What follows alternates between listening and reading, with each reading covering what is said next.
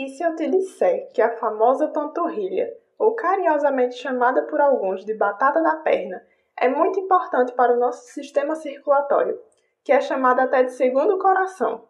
Oxi! E é?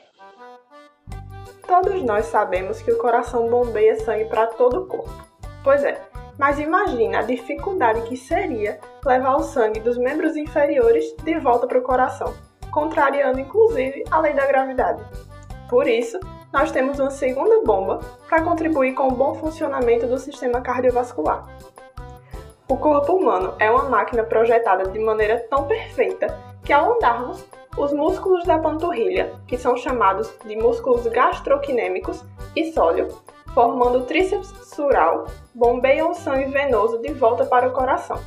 Na panturrilha temos também algumas veias importantes nesse processo, que agem como um reservatório de sangue são as chamadas veias tibiais anteriores e fibulares. Quando o músculo contrai, o sangue é empurrado ao longo do sistema venoso. Ao andarmos, o nosso pé também desempenha um papel no mecanismo de bombeamento. O pé também possui um reservatório venoso, menor, mas possui. Durante o movimento inicial de dar um passo, quando você coloca o peso no pé, o sangue do reservatório venoso do pé é espremido e prepara o reservatório da panturrilha.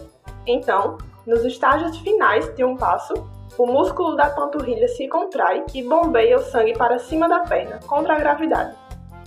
As válvulas, que são estruturas anatômicas no interior das veias e que funcionam como portas, digamos assim, mantêm o sangue fluindo na direção certa e impedem que a gravidade puxe o sangue de volta para baixo.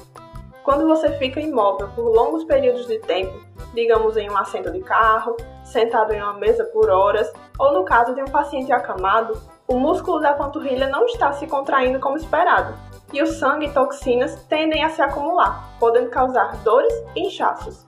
Outros problemas de saúde ainda podem ser associados, como hipertensão venosa. É por isso que caminhar, sempre que possível, é tão bom para a circulação, Caminhar evita o acúmulo de sangue e ajuda a prevenir coágulos sanguíneos potencialmente perigosos, chamados de trombose venosa profunda. Eu vou ficando por aqui, pessoal. Espero que vocês tenham curtido tanto quanto eu. Aproveita para tirar a poeira do tênis e bora fazer umas caminhadas.